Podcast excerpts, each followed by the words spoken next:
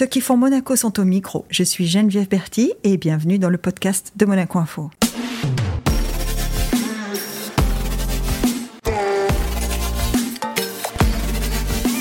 Notre invité du jour est le premier boxeur professionnel monégasque de l'histoire.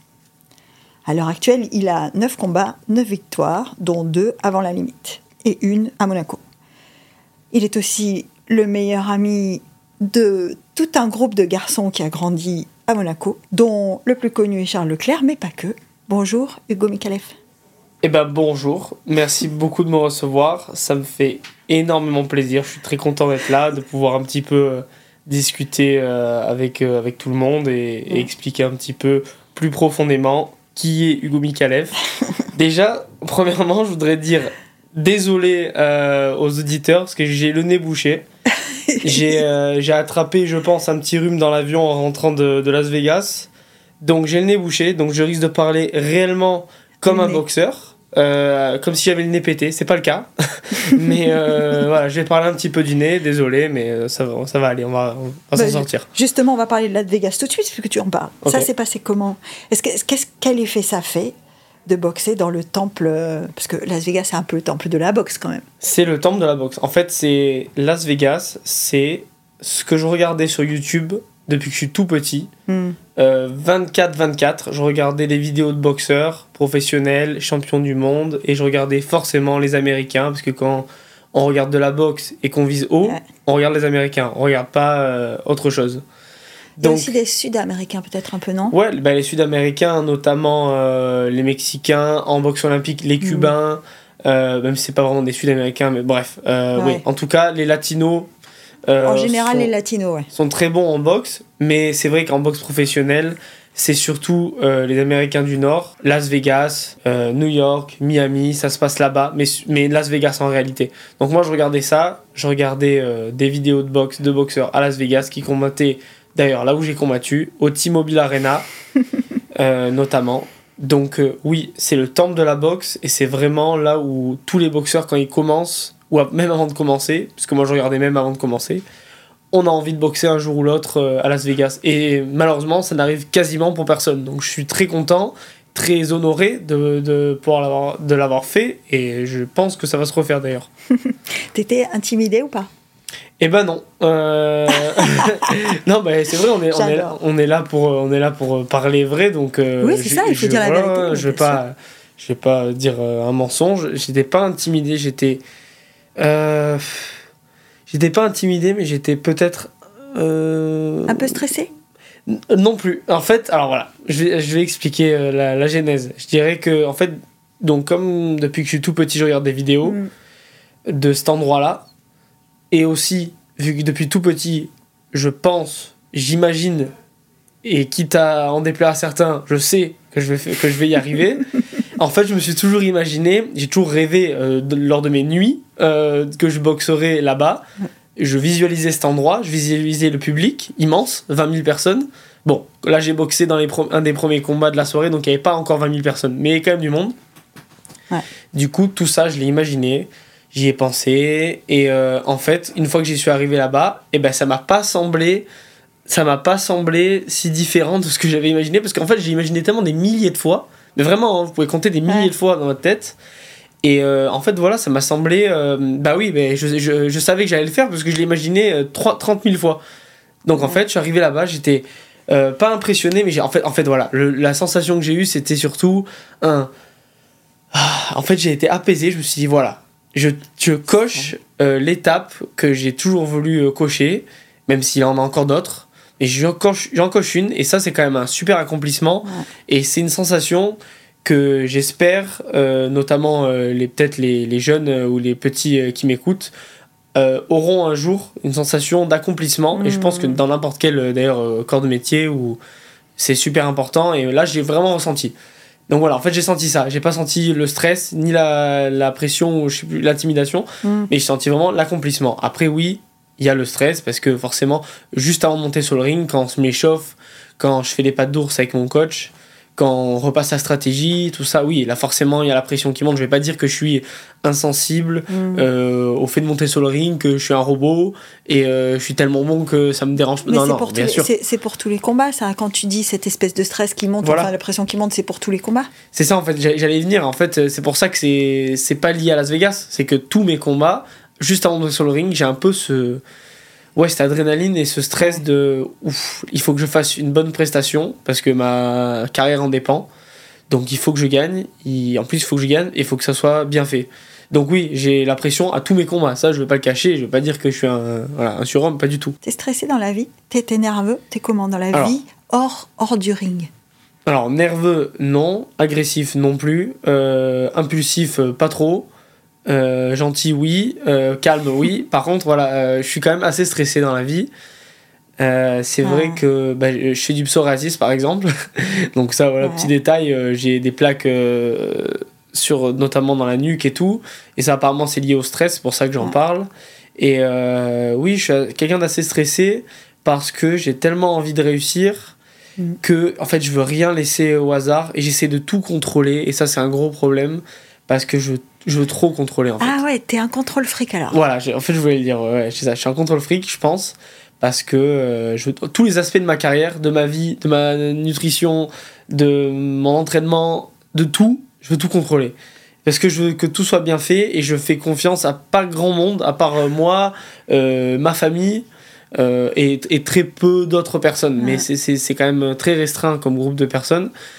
Et mais, en- mais, mais je fais encore plus confiance à moi en fait. Donc j'ai vraiment envie de tout contrôler. Donc oui, forcément ça me fait stresser parce que je peux pas tout contrôler, personne peut tout contrôler. Et donc les petits trucs qui m'échappent me, me dérangent. Comment tu prends tes décisions? Alors c'est parce que j'imagine quand tu me dis je veux tout contrôler, c'est toi qui décides de tout. Ouais, Donc Oui. c'est toi qui as le dernier mot dans toutes les décisions. ouais. Comment tu prends tes décisions? Tu concertes ou pas? Oui, euh, parce que je suis conscient que j'ai pas, euh, évidemment pas la science infuse, Mhm. donc je, même si euh, je, je- maintenant avec un peu les années qui passent et tout, je prends un petit peu d'expérience, notamment euh, pour le business ou même pour n'importe quoi, pour ma carrière en fait. Je demande quand même toujours l'avis de mon père, parce qu'il a quand même été, euh, il, est, il est quand même quelqu'un, il est quand même de très bons conseils pour moi. C'est quand même en partie quand même grâce à lui que, que je suis là, je peux le dire, parce qu'il m'a, en fait, c'est surtout une aide mentale. Mon père, ça n'a pas du Mhm. tout une- été une aide autre que mentale, mais il m'a tellement euh, euh, pas poussé, mais je veux dire euh, motivé et gardé sur le bon rail que vraiment, oui, je demande toujours son conseil à lui. Je sais qu'il est de, bon, de bons conseils. Je vois un petit peu ce qu'il en pense, ah, mais après, au final, des fois, ça m'arrive de quand même pas choisir son avis. Ça m'arrive de choisir ce qu'il ce qui, ce qui pense être le bon choix, mais ça m'arrive aussi de pas être d'accord et de prendre ma décision. Mais dans tous les cas, je le concerte. Après, il y a aussi, euh, bah, mon- on- je pense qu'on va en parler après, mais mon préparateur physique Thomas Mhm. Créteau, qui est mon meilleur ami depuis que je suis euh, euh, tout petit, hein, Tout vraiment petit, hein, quasiment. C'est un ami d'enfance en fait. en fait, oui, ma, ma mère et sa mère sont meilleures amies et pendant toute leur jeunesse, adolescence, étaient ensemble et on fait tout ce que j'ai fait avec lui euh, avant. Jardin d'enfants, euh, les vacances, Ouais, euh, les les, vacances, week-ends, les voilà. pique-niques, euh, tout quoi. Donc en fait, oui, oui, on se connaît depuis qu'on est bébé parce que elle, en- jeune maman, bah, Ouais. elles étaient avec leur bébé, donc c'était moi et lui et voilà. Donc on se connaît depuis qu'on est bébé et donc pourquoi je parle de lui? Oui, parce que je le, je le, con- je me, je le concerte à lui aussi. Enfin, je lui demande son avis souvent sur certains trucs parce qu'on se connaît comme frère en fait. C'est ça la question que j'allais te poser, c'est qui tu penses dans tout cet entourage, qui est la personne qui te connaît le mieux? À part toi-même, hein? Ouais, euh, non, ouais, ouais. Euh, non, c'est bah, c'est mon père. euh, Enfin, c'est mon père et père? ma mère. C'est mon père et ma mère. Mes, parents? mes deux parents, oui. Je demande aussi l'avis à ma mère, évidemment. Mais en fait, dans- sur le- je disais surtout mon père parce que pour plus pour euh, des questions techniques de boxe ou même de, Mm. de business et tout, je demande plus à mon père parce qu'il est vraiment. euh, il, il est avec moi quasiment tout. Enfin, Ouais. quand je suis à Monaco tous les jours, quand je suis en combat, il est avec moi. Donc, euh, il est plus avec moi physiquement. Mais à ma mère aussi euh, pour d'autres pour d'autres euh, questions un peu plus euh, détournées de la boxe, je dirais. Mais ouais, je pense que c'est mon père, euh, c'est mes parents qui me connaissent euh, le mieux. Après Thomas, euh, mon préparateur physique me connaît aussi super bien. Euh, voilà, je pense qu'on est on est sur ce, ce trio. Alors, tu parles de ton père, ça tombe bien. Moi, je j'ai lu quelque part, je sais plus qui m'a dit, qu'en fait, il, il ne souhaitait pas que tu fasses de la boxe au départ. C'est ça. Il a été Oui, oui. boxeur, pour ceux qui savent pas. Il a été boxeur, boxeur amateur. Il n'est pas, il est pas passé professionnel, mais il a par choix, puisqu'il a arrêté sa carrière euh, à un moment donné, il l'a choisi. Mhm. Euh, et, et il dit Je voulais pas que mon fils fasse la boxe. Ouais, mon, mon père donc a été boxeur. Il a fait à peu près une quarantaine de combats euh, quand il avait entre Ah. ses, je crois, si je dis pas de bêtises, 16 et 20 ans, euh, ou 16 et 25 ans, je sais plus à peu près. Bref, il a été euh, Et il champion arrive de quand même. France. Voilà, il est champion de France quand même. Hein. Il a été champion de France de boxe euh, qu'on appelle maintenant la boxe olympique, mais ça s'appelait avant la boxe amateur. Et donc il a eu quand même un, un- un bon niveau euh, national en tout Ah cas. bah oui. Et donc il connaît les difficultés de la boxe, il sait à quel point ça peut être déjà compliqué de, de percer, je dirais. Ça peut être compliqué aussi rien que de le pratiquer, parce que ça peut être même dangereux. Donc il connaissait à peu près tous ces aspects, il l'a vécu. Je pense que au fond de lui, il devait se dire, parce que je le connais très bien aussi, il a dû toujours se dire ah, si un jour j'ai un fils, peut-être ça sera un boxeur. Mais je pense qu'une fois qu'il m'a eu, que je suis Mhm. arrivé, vraiment physiquement, je pense qu'il a, ça a dû, il a dû se dire non, en fait non.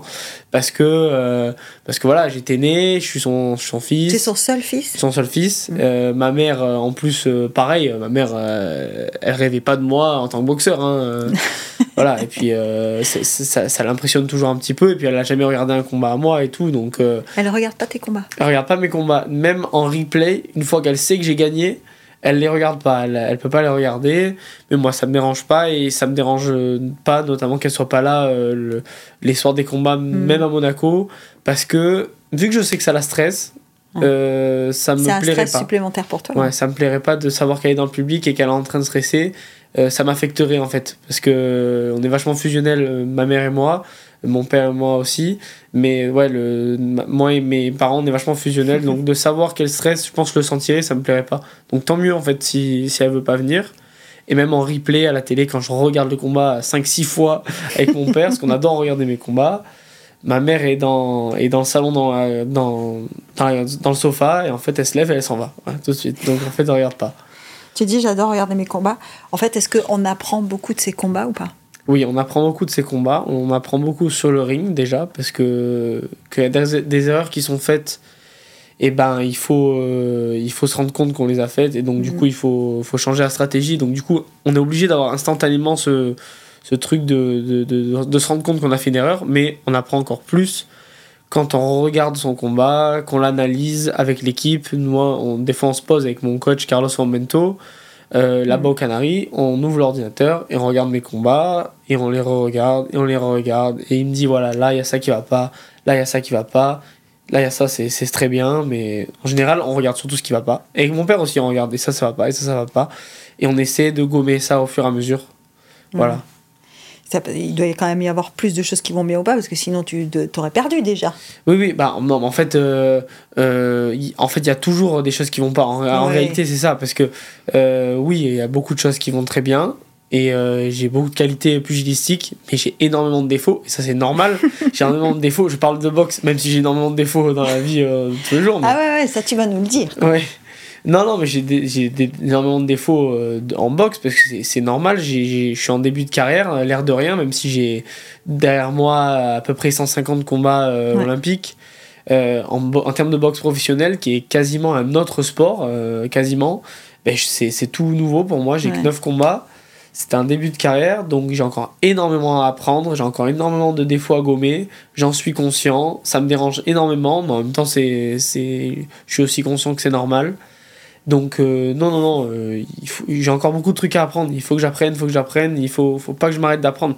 Le jour où je vais arrêter d'apprendre, ben, je pense que ça sera le moment où il faudra que je raccroche les gants, parce que en réalité, je pense que même les champions du monde, euh, invaincus, etc., etc., apprennent encore à leur niveau. Et quand ils arrêtent d'apprendre, ils arrêtent la Ouais. boxe. Parce que C'est c'est dur la boxe tous les jours? J'imagine la vie de boxeur. D'abord, j'imagine que c'est une vie d'effort.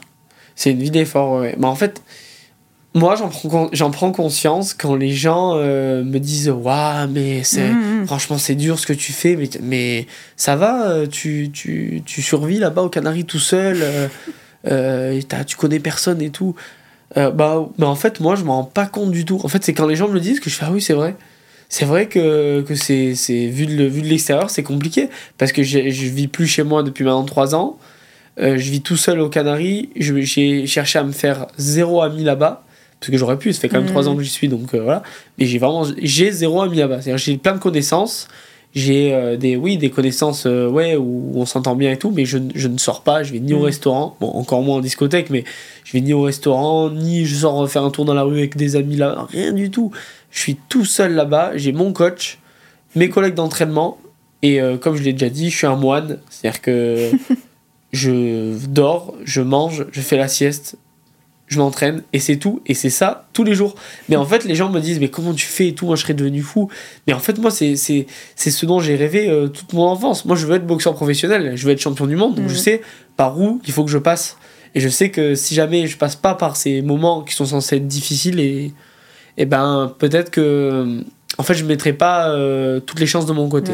Donc moi je veux mettre toutes les chances de mon côté et mais après, peut-être peut j'ai de la chance. Peut-être que je suis bah. béni pour ça et que, et que, et que ça, du coup, ça me dérange pas. Mais c'est vrai que ça me dérange pas de faire tout ça. Je dis j'ai de la chance. Déjà, tu as un potentiel. Tu me dis j'ai des qualités pugilistiques.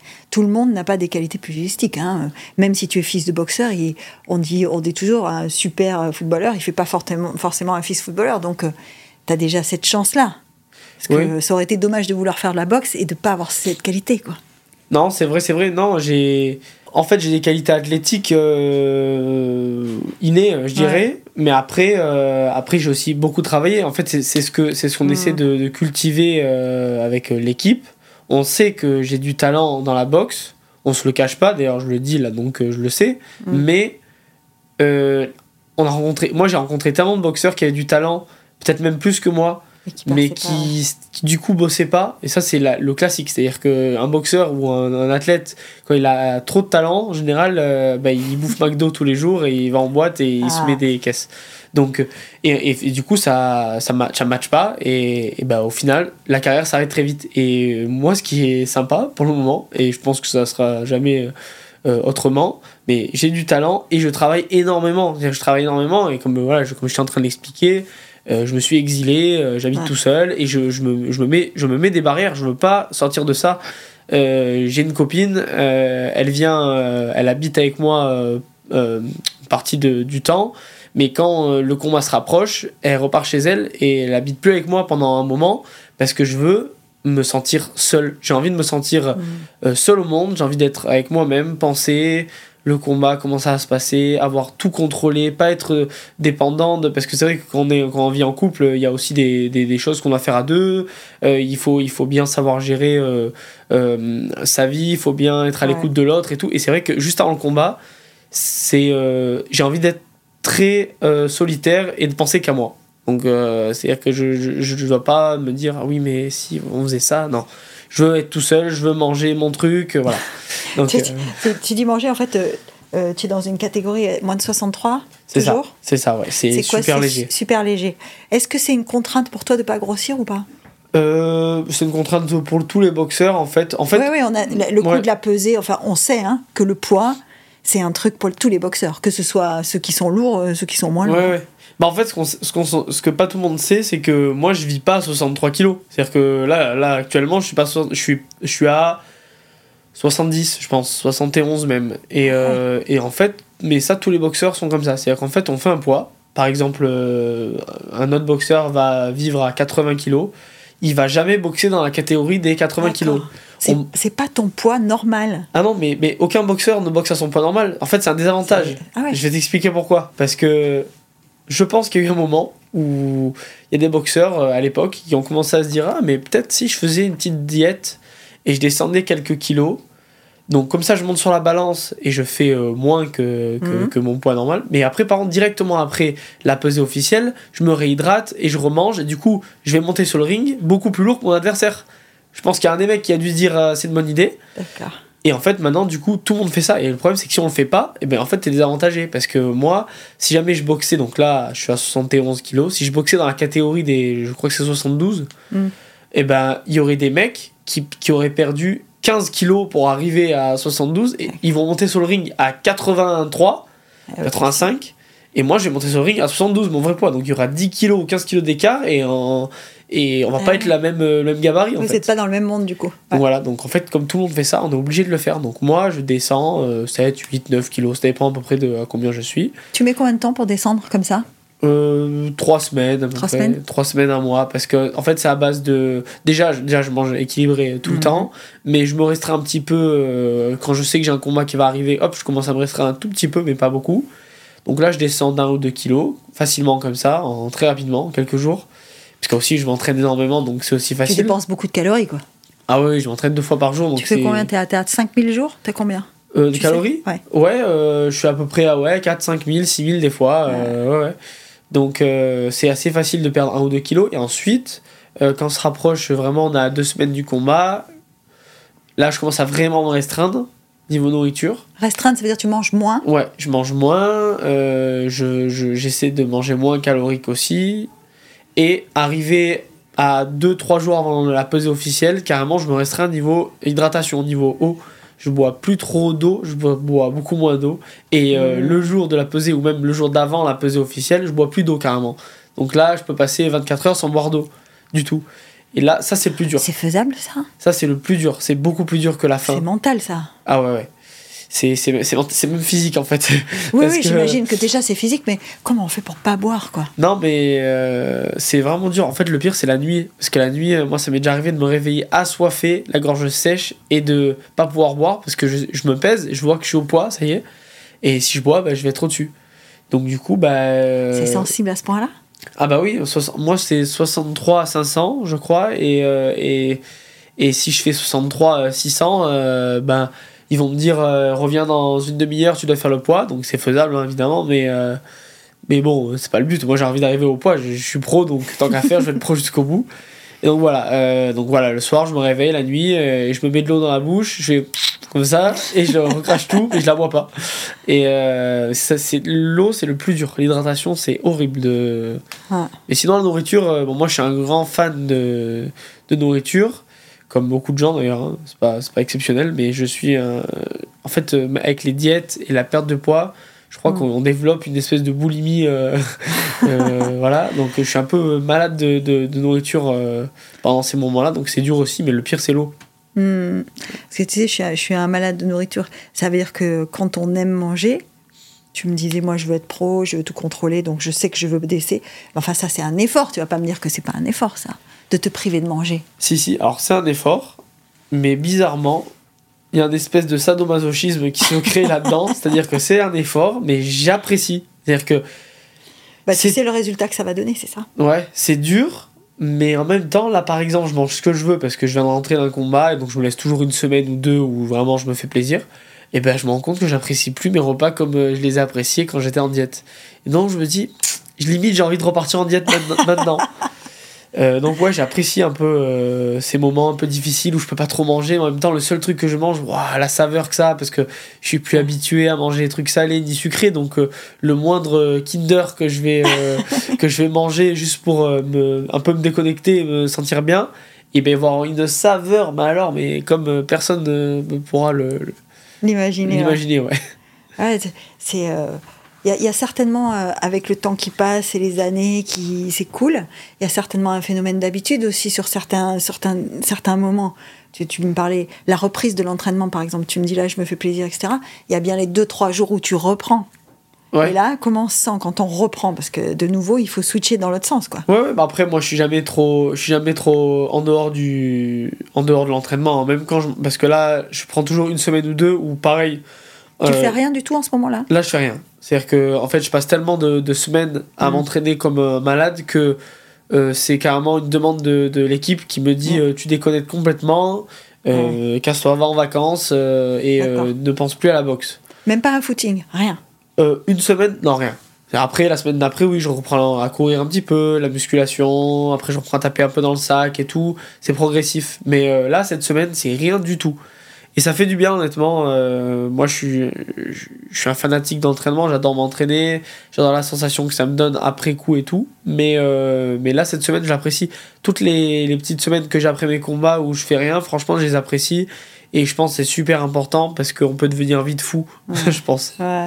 Euh, Un combat comme Las Vegas, ça se prépare en combien de temps, dis-moi? Là, on a eu 8, huit semaines de, de préparation. Là. 8 semaines intenses. Ouais. C'est-à-dire euh, 6000 calories, calories jour pendant Ouais, après, 5-6 ça- pendant, ça- ça pendant 8 varie. semaines. Quoi. Ouais, après, ça varie parce que Euh, mon coach, Carlos Formento, il est vachement à l'écoute. Euh, C'est un mec euh, super, euh, super, déjà super Ouais. intelligent. Et puis, il, il me connaît super bien. Donc, il, il y a des jours où si je me sens moins bien, lui, il n'hésitera pas à me dire bah, rentre à la maison et euh, on, on s'entraîne demain. ouais. Vous parlez quelle langue avec Carlos?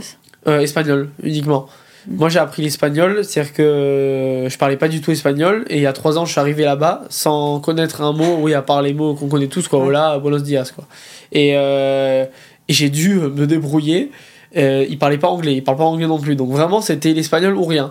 Et euh, à force de l'écouter, de traduire un peu sur mon téléphone les premières semaines, eh ben, je me suis très vite fait au truc, et maintenant, je suis carrément euh, trilingue, du coup, parce que je parle anglais. Ouais. Donc euh, je parle espagnol euh, quasi couramment. Je comprends tout et je dis tout. Je peux parler comme je veux. Bah, Tu dis, j'ai pas cherché à me faire des, des copains, enfin des amis en tout cas Canaries, Ouais. mais tu peux aller dans la rue, te débrouiller, parler aux gens, rentrer dans un commerce, t'acheter ce que tu as besoin, enfin...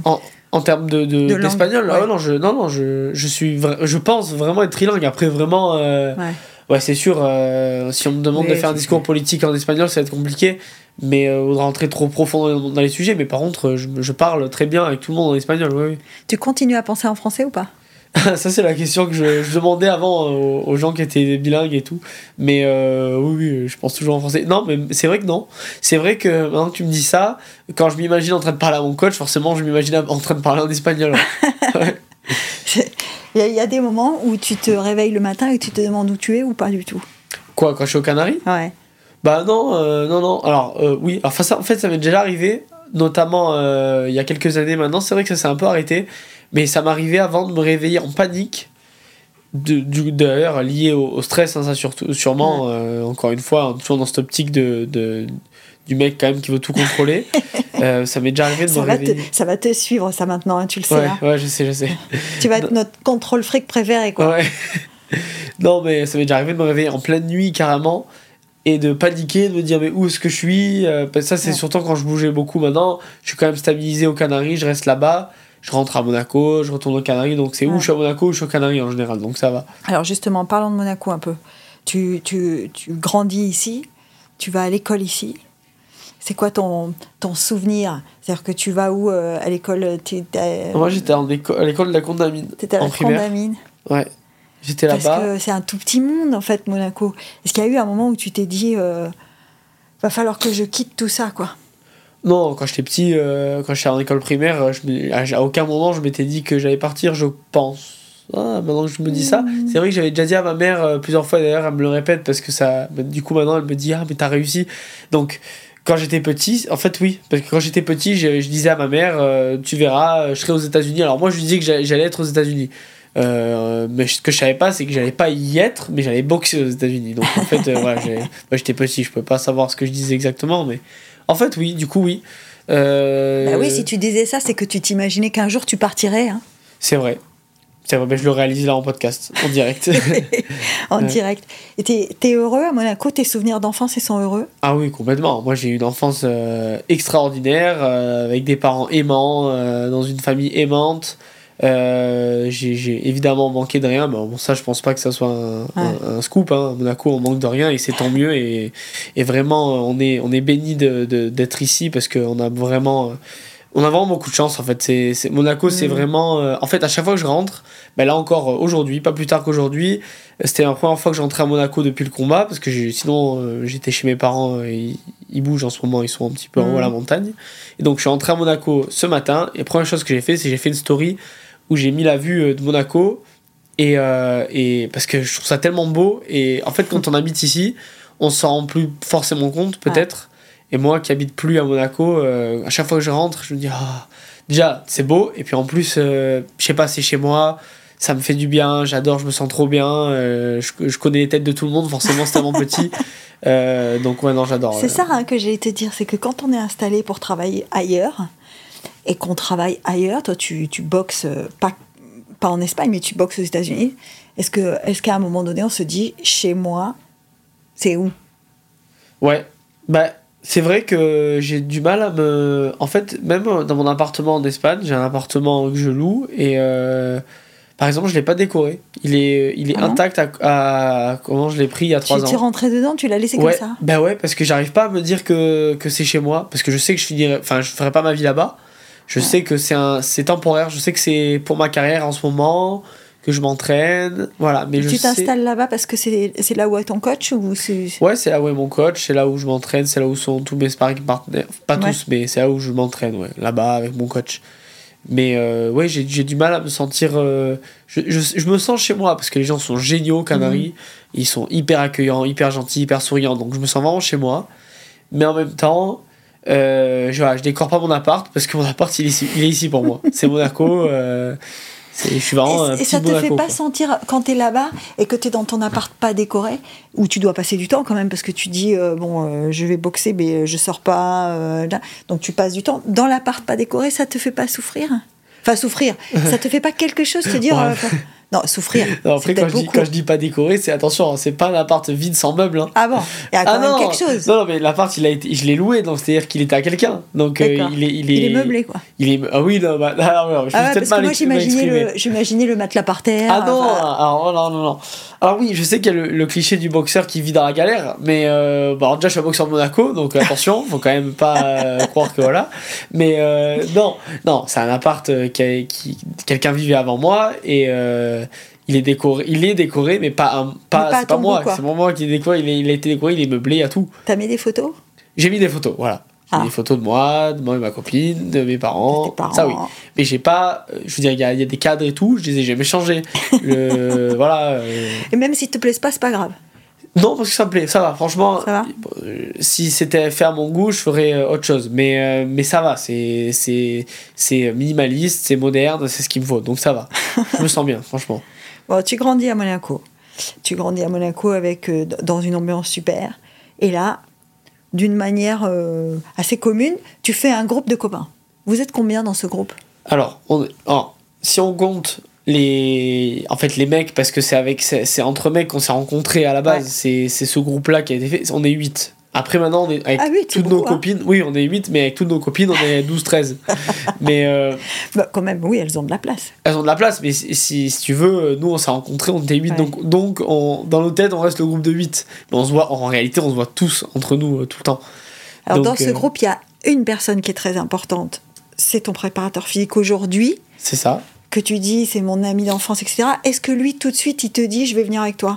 Ça se passe comment le truc? C'est toi qui l'emmène ou c'est lui qui vient? Alors, euh, Thomas Créto, donc c'est Training et Excellence, c'est sa, con- sa, sa compagnie de. Ouais. Enfin, sa compagnie, son entreprise, enfin, son, Ouais. son, son business, quoi, de, de coaching. Et euh, en fait, euh, lui, donc on se connaît depuis qu'on est bébé, on a, on a grandi ensemble, on a. On a, on a fait notre adolescence ensemble, on a tout fait ensemble au final. Et, euh, et lui, il a toujours. euh, déjà, il a fait de la boxe avec moi. euh, il a été. il s'est entraîné à la boxe à Monaco, stade Louis II, là où je m'entraînais quand j'étais petit, avec moi pendant 3 ans. Il en a fait. Après, il a arrêté. Mais pour dire qu'il connaît bien la boxe, il en a fait quand même pratiquer pendant 3 ans, qu'on avait Mhm. euh, 15, 16, 17 ans par là. Et il a toujours été dans le sport, il a toujours aimé le sport, il s'est toujours entraîné. Et après, il a fait des études de, de, d'entra- de coach privé, de, de préparateur physique, il a fait plein, plein, plein de trucs. Et euh, arrivé au moment où il avait son diplôme et qu'il est, ça y est, il, il démarrait son, son, son business, euh, ben moi je lui ai dit, euh, ou il m'a dit, je sais plus comment ça s'est passé, mais on, on a parlé, on s'est dit, mais moi il me faut un préparateur physique, vas-y, on, on essaie. Et on a commencé comme ça, c'était il y a maintenant quelques années, hein, je devais avoir euh, 19 ans, je crois qu'on a commencé. Et, euh, et tout de suite, vu qu'on se connaît par cœur, c'est beaucoup plus facile de travailler avec quelqu'un euh, que tu connais très bien. Enfin, moi, en tout cas, je trouve. euh, C'est beaucoup plus facile de travailler avec quelqu'un que je connais très bien parce que euh, on se dit tout frontalement. Il n'y a aucun filtre avec Thomas. Euh, c'est ça qui est compliqué hein, de collaborer avec quelqu'un euh, qu'on connaît mais Ouais. qu'en même temps euh, c'est un peu il faut pas le vexer là. avec Thomas si on doit se vexer on se vexera il y a aucun problème on est comme euh, frères en réalité donc il y a aucun problème donc moi j'ai vraiment euh, voulu travailler avec lui Mhm. je pense que lui il- il est très content de travailler avec moi aussi Euh, il me connaît par cœur donc pour l'entraînement c'est facile quand que je lui dis que je suis fatigué j'ai pas de peine enfin j'ai pas de, de, de, de problème à lui dire que je suis fatigué C'est ça, t'as euh, pas de retenue en fait. J'ai aucune retenue non plus donc T'es euh, t'es- quelqu'un de franc dans la vie? Oui, je suis quelqu'un de très franc et je, et je vexe beaucoup de gens. T'es direct quoi. Ouais, c'est ça, c'est T'es c'est un- direct comme, euh, Ouais, voilà, comme direct. Voilà. c'est ça. Euh, non, ouais, je suis, je vexe beaucoup de, de gens. euh, je me- je m'en rends compte, malheureusement. Ça se rattrape comment quand on vexe les gens? Il faut retourner les voir, il faut. euh, Ouais, ben après, moi, je. Moi, en fait, je suis vraiment. En fait, moi, j'aimerais bien que tout le monde soit aussi direct que moi, parce que moi, je me vexe pas. C'est quand les gens me disent quelque chose de très frontal qui leur plaît pas, par exemple. Moi, je me vexe pas. Ou j'en ris, parce que de- des fois, ça peut- Ouais. je trouve ça peut être drôle, ça dépend ce que c'est, mais voilà. Euh, ou euh, j'essaie de rétablir le truc, ou euh, je trouve que la personne a raison, ou elle a tort, et je vais lui dire aussi, maintenant t'as tort et tout. Mais euh, moi, je trouve c'est important de dire les choses franchement. Franchement, je suis. Franchement, franchement, je suis pour euh, la franchise. ouais, direct. Et ça, tu, tu dis euh, avec Thomas c'est possible. C'est possible avec ton coach aussi? Tout à fait. Mon coach, euh, il me ressemble beaucoup euh, en termes de, de mentalité, de façon de voir les Mhm. choses. On s'est vraiment bien trouvé, je trouve. Enfin, moi, je l'ai vraiment bien trouvé. Et, et donc, oui, avec lui aussi, je suis très direct. Je lui dis tout ce, que, tout ce qui se passe et tout, comment je me sens. Et lui aussi. Et ça marche très bien avec lui. Ouais. Du coup, tu dis je vexe beaucoup de, beaucoup de gens. Pourtant, on a l'impression quand on, quand on suit ta carrière, et euh, à Monaco, il y a quand même beaucoup de gens qui te suivent, on a l'impression que tu es un gars que tout le monde aime. Ah bon? Bah ouais. bah Eh ouais, ouais. ben, eh ben, bah, bah, Enfin, je suis très le- content de le savoir. Nous, à Non. Monaco Info, on, on a retransmis tes combats. Non. Le nombre de gens qui te suivent, qui te soutiennent, qui sont derrière toi, qui sont de Monaco et qui te connaissent. Non, non, non. Alors attention, c'est vrai. Moi, la majorité des gens euh, de Monaco je sais- qui me suivent, je sais qu'ils m'adorent. Je, je l'ai remarqué, d'ailleurs, notamment lors de- du dernier combat, euh, le gala à Le Monaco. oui. Il y a quand même eu euh, des centaines de personnes qui sont Mm. venues me voir et qui étaient. Et puis ils n'étaient pas là en tant que spectateurs euh, assis sur leur chaise. J'ai vu que vraiment. c'était pas que mon groupe d'amis qui hurlait, c'était Ouais, tout le monde. Il n'y avait pas que tes copains, quoi. C'est ça. Et en fait, donc là, j'ai vraiment euh, compris et vu l'ampleur de, de- de- du truc. Et j'ai vu qu'en fait, je le savais, mais de le voir physiquement, c'était impressionnant. Je sais qu'il y a vraiment massivement, majoritairement, des gens qui m'adorent. Mais c'est vrai, je sais, malheureusement, que j'at- j'attire aussi des gens qui ne m'aiment pas. Mais ça, moi, en fait, ça me, ça me dérange pas parce que, comme je, je t'ai dit, euh, j'aime être Mhm. franc. Donc euh, j'ai conscience que ça plaît pas à tout le monde, donc c'est pas grave. Mais en tout cas oui, euh, j'ai beaucoup de, beaucoup de gens qui m'aiment à Monaco et, ça c'est vraiment euh, un plaisir et si je peux avoir que des gens qui m'aiment, ça serait génial d'ailleurs. Est-ce que alors, on a, on a parlé de toi comme quelqu'un de franc. Est-ce que tu es quelqu'un de facile? Non, Dans je le pense sens. pas. euh, non? Dans le sens quoi T'as- bah, T'as du caractère. t'es- quand je te dis facile, ça veut dire euh, easy, quoi. Easy going. Bah en Bah, fait, ça dépend parce que en fait ça dépend non, ça dépend avec qui en fait parce que moi dans mon groupe de potes par exemple, euh, je sais que je suis un mec, je suis un facilitant quoi. C'est-à-dire que Ouais. ils veulent on est quand même un groupe de donc euh, 8 ou euh, 13 en fonction de qui on compte et tout, mais je veux dire ils veulent faire ça. oui, on fait ça, on fait ça. Moi je dis jamais non en fait. Je suis OK pour tout, ça me rien ne me dérange. euh, Ouais. T'es tolérant, quoi. Ouais, je suis super facilitant envers, euh, Ouais. envers tout, tout, tout ce qu'ils veulent faire, y a pas de problème. Moi, je, après, je propose, si on veut pas, c'est pas grave. Je suis vraiment pas. euh, pour, bah, voilà, par c'est ça qui est un peu étrange, c'est que dans mon groupe d'amis, je suis pas du tout en contrôle fric. C'est ça. Ça me c'est- dérange pas C'est du là tout. où je voulais en venir. C'est-à-dire Ouais. que tu me dis depuis le début que t'es un contrôle fric de dingue. Et là, Mais tu sais Pas pourquoi C'est parce qu'en fait, je suis en contrôle fric, mais uniquement dans ma carrière, en fait. C'est Ouais, moi, j'ai tellement, je veux tellement réussir que je, je deviens fou à, à vouloir tout contrôler. Mais par contre, justement, quand je suis en dehors de la boxe, que je suis avec mes amis en vacances, par exemple, euh, ben, euh, bah, allez-y, décidez de ce que vous voulez, en fait. Justement, quand on parle d'amis, euh, il y a, y a dans ton entourage direct d'amis, il y a un autre euh, sportif professionnel euh, qui veut devenir champion du monde. Ouais. C'est Charles, Charles Leclerc. Quand vous parlez ensemble, est-ce que vous parlez de ça, de, ce, de, de cette nécessité de contrôler, des efforts qu'il faut faire? Est-ce que vous avez des conversations de futurs champions du monde, en fait? Bah, c'est exactement ça, c'est ce que je dis souvent euh, quand on me pose la question. Moi, j'ai pas cette relation. En fait, dans mon groupe d'amis, euh, on a tous une relation spéciale avec chacun l'un l'autre. Ouais. Et euh, je sais que mes amis n'ont pas la même relation avec Charles. Euh, ah, comment je construis ma phrase là En fait, moi, j'ai pas la même relation avec Charles que mes amis ont avec Charles. C'est-à-dire C'est que moi, euh, je, lui, je lui parle d'athlète à athlète, Mm. même si on est meilleurs potes hein, tous ensemble. Mais euh, moi, les questions que je lui pose, c'est pas du tout euh, les questions techniques, euh, ouais, la voiture et tout. Parce que, alors, déjà, je comprends rien à la F1. voilà, je, je le dis, disclaimer, euh, déjà, euh, faut, faut se calmer. Moi, la Tout- bagnole, c'est pas mon truc. ah mais alors déjà j'ai pas j'ai pas le permis donc faut, faut- on commence par là et en plus euh, je suis pas du tout fan de F1 à la base moi je suis je suis fan de mon meilleur pote parce que c'est mon meilleur pote. Donc je le supporte quoi qu'il arrive. En fait, voilà, c'est ça. Moi, je suis très loyal, donc c'est c'est surtout ça le truc. Donc euh, je suis ses courses et tout. Mais par contre, euh, je connais, je comprends rien. Et d'ailleurs, je vais faire le, le miroir inverse. Charles, c'est exactement la même chose pour moi. C'est-à-dire qu'il est pas fan de boxe. Euh, il s'en fout, mais par contre, le seul truc qui l'intéresse, c'est que je gagne. Donc moi, c'est exactement pareil envers lui.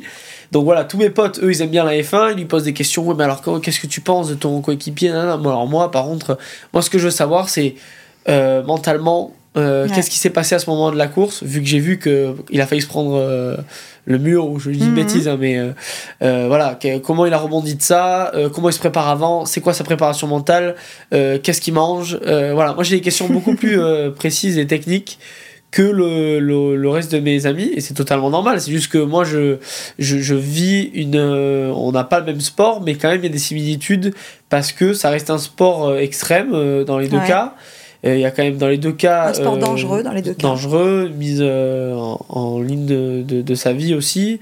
Donc moi j'adore entrer dans le truc profond de la, du, ouais, du mindset un peu de Charles. Ouais. On parle beaucoup de, de mentalité tous les deux.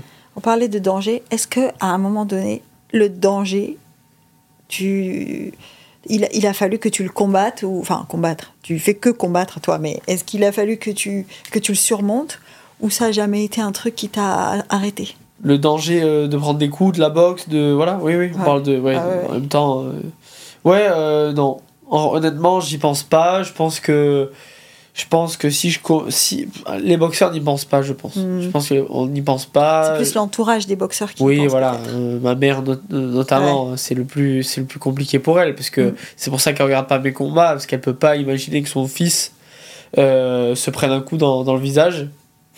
pour elle, c'est même pas envisageable. Donc, euh, mon entourage, oui, mon père aussi, hein, pareil, mais bon, il est plus habitué maintenant. Mais moi, je me pose pas la question. Si, en fait, si, si je commence à penser à ça, euh, bah, à quoi bon euh, boxer? À quoi bon boxer? Parce que. Oui, euh, il y a la gloire et tout ça, peut-être un jour et tout, mais si c'est pour terminer mal, non, c'est pas. Et puis, et puis surtout, c'est pas la majorité des boxeurs. hein. C'est, je sais que la boxe, c'est dangereux, c'est vrai. On imagine toujours le boxeur euh, le nez cassé, qui finit avec Alzheimer, ou voilà, comme il y a eu Ma- Mohamed Abîmé, Ali. en euh, tout cas, ouais. Voilà, Mohamed Ali, c'est vrai qu'il a mal fini, et c'est en partie à cause de la boxe. Bon, il a un Parkinson, il a eu un Parkinson, mais qui lui a permis de vivre. euh, il, il a quand même vécu assez longtemps une Oui. fois qu'il a arrêté quand même. Oui, oui, mais après, voilà, euh, je veux dire, les boxeurs, euh, on est des, des milliers, des milliers, des milliers, et euh, en finale, très peu sont ceux qui terminent mal à cause de la boxe. Ouais. Voilà. euh, Est-ce que tu as sais. eu des idoles boxeurs, toi? Oui, oui, quand j'étais petit, euh, je regardais beaucoup Floyd Mayweather. Ah ouais. Euh, c'était parce que c'était ma génération en fait. Et puis c'est lui qui m'a beaucoup inspiré, notamment sur l'aspect vendre les combats, marketing, Ouais, être un businessman en fait. Je trouve ça, je trouve c'est, c'était une nouvelle vision de la boxe qu'avant il n'y avait pas. Euh, ça a été la, la boxe un peu moderne. Donc euh, moi ça m'a plu. euh, J'ai vu ça comme quelque chose de nouveau. J'ai adoré. Donc lui c'était vraiment mon idole. Maintenant j'en ai plus d'idole. Maintenant, je suis vraiment concentré sur moi, sur ma propre Ouais. image. J'essaie de, de cultiver ça de- et puis de d'être la meilleure version de moi-même, en, en tout cas en tant qu'athlète, je parle. Et, et euh, donc voilà, non, maintenant j'ai plus d'idole. Je, je suis concentré sur moi en ce moment. Ouais, mais il vaut mieux d'ailleurs. hein. Mais on marche toujours dans les pas de quelqu'un, quoi. C'est-à-dire, euh, techniquement, il y a certainement des boxeurs qui t'ont inspiré. Oui, oui, bah, Floyd Mayweather, quand j'étais petit, euh, en fait, oui, c'était lui euh, que je regardais. Parce que lui, il est plus lourd. Enfin, il, il était plus Euh, lourd ou pas? euh, oui, il était une catégorie au-dessus de moi en fait. Mais en fait, C'est la même boxe? Ouais, c'est la boxe anglaise, euh, boxe Oui, professionnelle. Mais quand on a des catégories au-dessus, Ah. parce que moi, j'y connais rien en boxe. Donc, je te dis, est-ce qu'un boxeur super léger, il, il, il boxe pareil qu'un boxeur lourd? Non, euh, super léger et lourd, le delta est, très grand. ouais. Donc euh, non, c'est vrai que c'est pas la même y la a encore 30 kilos de différence là? Bah les poids lourds, euh, les poids super lourds, c'est plus de 91 kilos, je crois. Donc euh, ouais, c'est Ouais, donc si différent. on calcule comme tu nous as expliqué tout à l'heure, ça fait des types à 100 kilos en moyenne. Quoi. Ouais, bah après les super lourds, c'est encore différent parce que du coup eux, c'est plus de 91 et il y a pas de limite. Donc euh, c'est la seule Ouais. catégorie où ils peuvent manger ce qu'ils veulent. Bon, ils le font pas parce qu'ils doivent quand même être des, des athlètes, mais ils peuvent faire 130 Ah comme ouais, euh, c'est ça. 92, ça. sera pareil. C'est la seule catégorie qui est un peu différente. Mais oui, il y a forcément une différence entre ma catégorie de poids et eux. Mm. Eux, c'est, ça va être beaucoup plus lourd. Euh, Il y aura beaucoup plus de, de, de, de chaos facile parce qu'ils sont tellement lourds que le moindre coup, Le euh, coup, peut, euh, peut terminer euh, le combat. Euh, puis après, c'est lent, faut aimer. quoi. C'est un peu compliqué. Moi, j'ai, j'ai du mal à regarder les combats de boxeurs poids lourds parce que je trouve. Enfin, j'ai du mal à accrocher, c'est trop lent. Trop lent. Pour moi, ouais, c'est un petit peu trop lent. Après, par contre, la catégorie de Floyd Mayweather, c'était juste une catégorie au-dessus de moi. Il boxait en 66, après il a boxé en 69 kilos. Donc c'est un petit peu, c'est à peu près pareil. hein. C'est juste que Ouais. lui était plus petit que moi. Donc euh, voilà, c'est juste ça la différence euh, au niveau au niveau de la taille. Comment t'arrives au moment où tu sais la catégorie dans laquelle tu vas boxer? Ça dépend de quoi? De ton évolution physique ou c'est un choix que tu fais? Ça dépend de mon évolution physique. En fait, moi, en boxe olympique, je boxais dans la catégorie des 69 kilos. D'ailleurs, euh, Ouais, c'est ça, j'avais voilà. J'avais un souvenir, comme quoi tu boxais dans une catégorie un peu plus lourde C'est ça, je boxais dans une catégorie un petit peu plus lourde. Et, euh, et quand je suis arrivé aux Canaries, que je devais, donc la question de passer pro est venue sur la table, mon, mon coach m'a donc dit euh, Non, mais Ouais. attends, tu boxeras pas en 69 kilos. euh, je veux dire, tu peux perdre du poids, ça se voit clairement. tu peux, on peut optimiser ça. et donc, du coup, je lui ai dit Ah oui, bah ok. moi, moi, je venais d'une école de boxe olympique avec un, un coach cubain qui m'entraînait ici et qui avait pas du tout cette mentalité là il me disait ouais tu boxes euh, la catégorie que tu veux euh, voilà euh, c'était comme ça et puis je suis arrivé aux Canaries en fait c'est très pro d'un coup on m'a dit attends mais qu'est-ce que tu fais?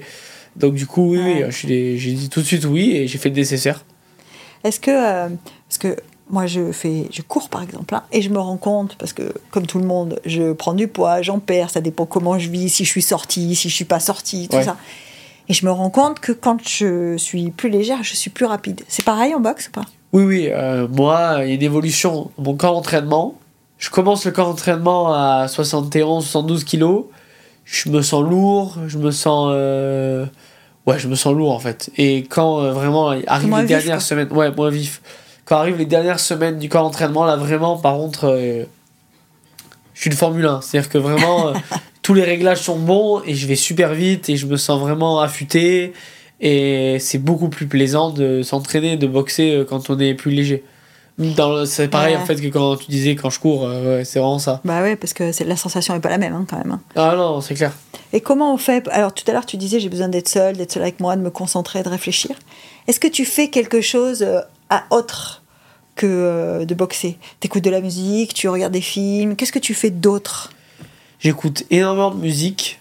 Euh, la musique, c'est une grosse, grosse partie de, de, de ma vie quand même, parce que c'est une, une autre passion. Alors, j'en fais pas, mais j'en écoute énormément. J'adore la musique, euh, Hmm.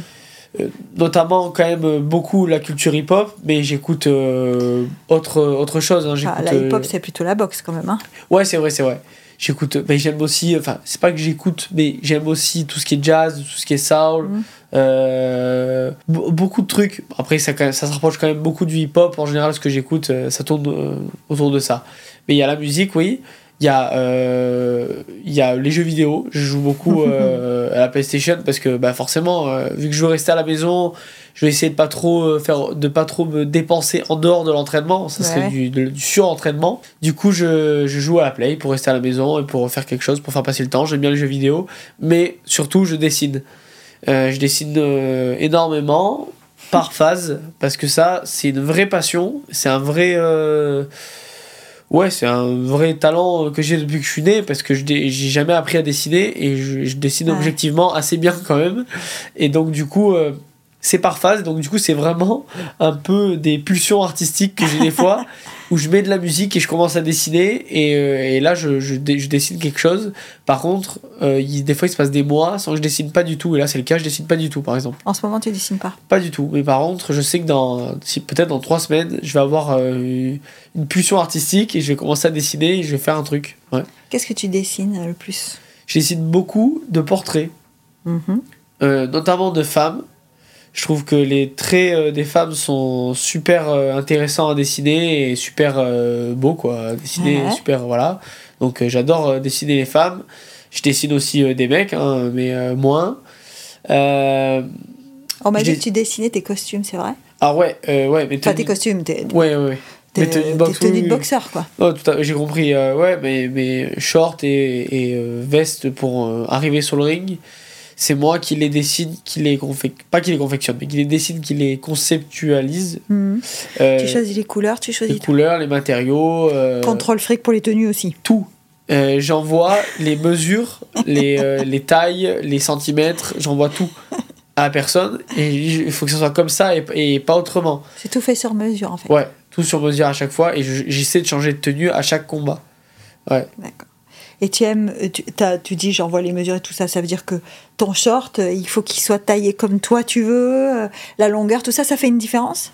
Bah pour moi oui, parce qu'en fait euh, je, je ne boxe jamais aussi bien que quand je me sens beau sur le ring. Ah ouais. Si, si, je, si je sens que, que le short il m'arrive sous les genoux et que j'ai l'air d'un j'ai l'air de rien, ça- Ouais. je, je sais que je vais pas bien boxer. Ouais, c'est un, c'est un élément de ta confiance alors. Ouais, ouais, c'est, je pense que l'image, elle est, elle est hyper importante pour performer. Enfin, en tout cas, pour moi, ça fonctionne comme ça. Ah. Je veux me sentir euh, bien et, et présentable pour, euh, pour euh, performer. Et dans ta vie de tous les jours, tu, tu fais attention à comment tu t'habilles, le style que tu as et tout? Oui, C'est mais- des choses importantes pour toi? Ouais, ouais, ouais, ça, ça fait partie de, de mes passions. En fait, en, en réalité, je suis vraiment passionné d'art, en fait, parce que Ouais. j'adore la musique. Les jeux vidéo, c'est une forme d'art, je pense. Euh, je dessine énormément. Et euh, la mode aussi, euh, ouais. j'adore. Euh, j'adore la mode, donc je, je suis beaucoup. Et, et oui, ma- ma- j'adore m'habiller, je fais vachement attention à ce que je mets, j'adore les bijoux. j'adore prendre soin de, de ma peau, j'essaye de faire le plus possible. Je fais vachement le matin, soir, enfin voilà, je fais tous les trucs. Tu fais attention quoi. Ouais, je fais attention. Ça, tu, tu as dépensé ton premier cachet à quoi? J'ai dépensé mon premier cachet. Ouais, Qu'est-ce que tu as acheté avec ton premier cachet? Tu te souviens ou pas Euh, ouais, bah, Le truc que tu avais envie de t'acheter Ouais, que ouais, tu t'es dit euh, ça y est, je peux quoi. Je ouais, j'ai un souvenir. Alors, euh, c'est- pas forcément que, que ça y est, je peux, mais je me suis. En fait, c'est moi qui, qui. Je me suis débloqué tout seul le, le, le droit de le faire. C'est pas que c'est pas que je pouvais pas ou quoi, c'est que je me suis dit, voilà, maintenant je gagne mon argent, donc euh, il est temps que je me fasse plaisir sur ça. Et tout de suite, ça s'est mis sur la mode. Je me suis acheté euh, un collier euh, Dior. J'ai acheté un collier Ah ouais. ça a été mon truc qui m'a. Je le voulais depuis longtemps et j'ai eu mon premier cachet. Je me suis dit, allez, c'est le moment. Tu t'es dit, je me suis donné le droit. Ça veut dire que, en fait, avec euh, ton argent de poche ou celui que te donnaient tes parents, euh, tu pensais que c'était pas euh, cet argent-là que tu devais utiliser pour ça, quoi. Ah ouais, mais je- moi je me mets plein de barrières en fait. Parce que, en Bah fait, oui, je vois ça. Ouais, je me mets plein de barrières parce que. j'ai j'ai- en fait, j'ai pas envie de me laisser aller, euh, style. euh, euh, mais c'est bon, allez, vas-y, mange ce que tu veux. Ou alors, vas-y, c'est bon, achète ce que tu veux. Bon, déjà, parce que je vais pas dépenser mon argent pour rien. Et, euh, et en plus, je sais pas, j'aime bien me mettre des paliers, me dire, ouais, mais tant que t'as pas réussi ça, en fait. euh, Ouais. euh, en fait, j'agis comme un comme un, un dictateur avec moi-même quoi je me dis non non non tant que t'as pas ça tu, tu en fait tu tu t'achèteras pas ça ou tu te feras pas plaisir avec ça et beaucoup beaucoup je fonctionne vachement comme ça il faut il me faut du temps moi pour euh, pour, euh, pour euh, pour accepter les trucs et pour euh, me laisser aller sur certains trucs. Tu, tu- tu dirais que ta motivation, elle vient de quoi? C'est toi? Ou c'est pour faire plaisir aux autres? Ou c'est pour réaliser un objectif? C'est quoi qui te motive le matin quand tu te dis faut y aller? C'est quoi ta motivation première? Mais en fait je, je- en fait j'ai pas de j'ai pas T'as besoin pas de besoin. Je, je te dis la vérité j'ai pas besoin de motivation j'ai de la discipline c'est complètement ça. différent Ouais. C'est-à-dire que si j'avais besoin de motivation, ça serait quand même un problème dans le métier que je fais parce que la motivation c'est quelque chose de vachement éphémère, ça vient, Mhm. ça part, il y a des fois, du coup c'est pour ça qu'on parle de motivation, c'est parce que des fois il y a des jours où on n'a pas de motivation et quand on n'a pas de motivation, du coup il faut se motiver. Et ça, ça part mal déjà parce que c'est pas comme si j'allais. euh, alors je vais pas dénigrer les autres sports donc je vais pas le faire, je vais pas parler de ça, mais c'est bon voilà, c'est pas comme si j'allais dessiner. On va dire que si j'ai pas de motivation, euh, bah, je dessine pas, c'est pas très grave. Là par contre, si j'ai pas de motivation, je vais prendre des coups. Et prendre des coups, c'est pas bon. Et donc, du coup, je peux pas avoir de la- je peux, on peut pas être motivé quand Tu on te est poses boxeur. pas la question, quoi.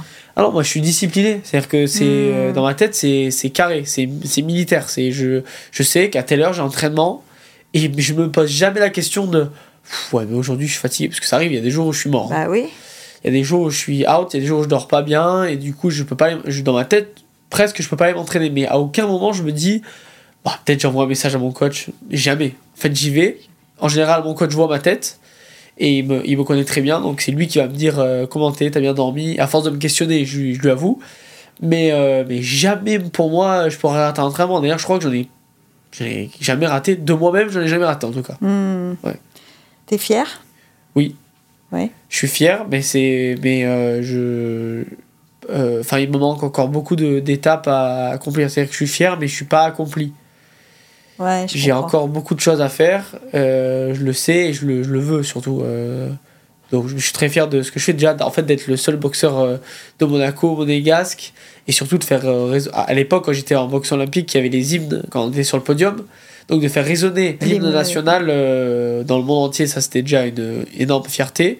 Là maintenant que je suis professionnel, il n'y a pas l'hymne. Elle y sera quand je ferai un championnat du monde, on mettra l'hymne Mm. au début. Et pour l'instant, il n'y a pas eu l'hymne et tout, mais on sait que je suis de Monaco, puis je m'appelle, mon surnom c'est quand même The Fresh Prince of Monaco, donc les gens le savent. Et euh, donc oui, c'est une fierté, euh, c'est une fierté de, de- d'être euh, monégasque et d'être boxeur et de pouvoir faire, en fait, de pouvoir faire vi- vivre le pays dans le monde de la boxe, ce qui n'a jamais été le cas. En fait, c'est, c'est, c'est, Ouais, c'est, c'est légendaire quand même. Tu mets Monaco sur la carte de la boxe, hein, c'est quand même. Sur la carte de la boxe, ouais. C'est quand même incroyable. Qu'est-ce qu'on peut te souhaiter maintenant là? Ce serait quoi euh, si, si je devais te dire alors tu prends une baguette magique et tu me dis voilà. Alors, baguette magique, euh, mais c'est un projet, donc euh, on parle de magie, mais je vais quand même, c'est quand même les pieds sur terre, je veux quand même Mhm. le faire. hein. Donc c'est, pas un miracle quoi. voilà, je veux faire les Jeux Olympiques de Paris 2024, ça c'est déjà un truc qui est dans ma tête, et je veux être champion du monde. Je veux, je veux être le champion du monde, le premier champion du monde monégasque, ce serait quand même incroyable. Bah oui. Enfin incroyable, ce serait quand même euh, non, pas, bien. pas incroyable. Ouais, non, c'est- Ce serait c'est pas le bon magnifique. Voilà. Ce serait pas incroyable. Ouais. eh ben écoute, on croise tous les doigts. On est avec toi. Bah, merci beaucoup, Merci à toi. merci beaucoup.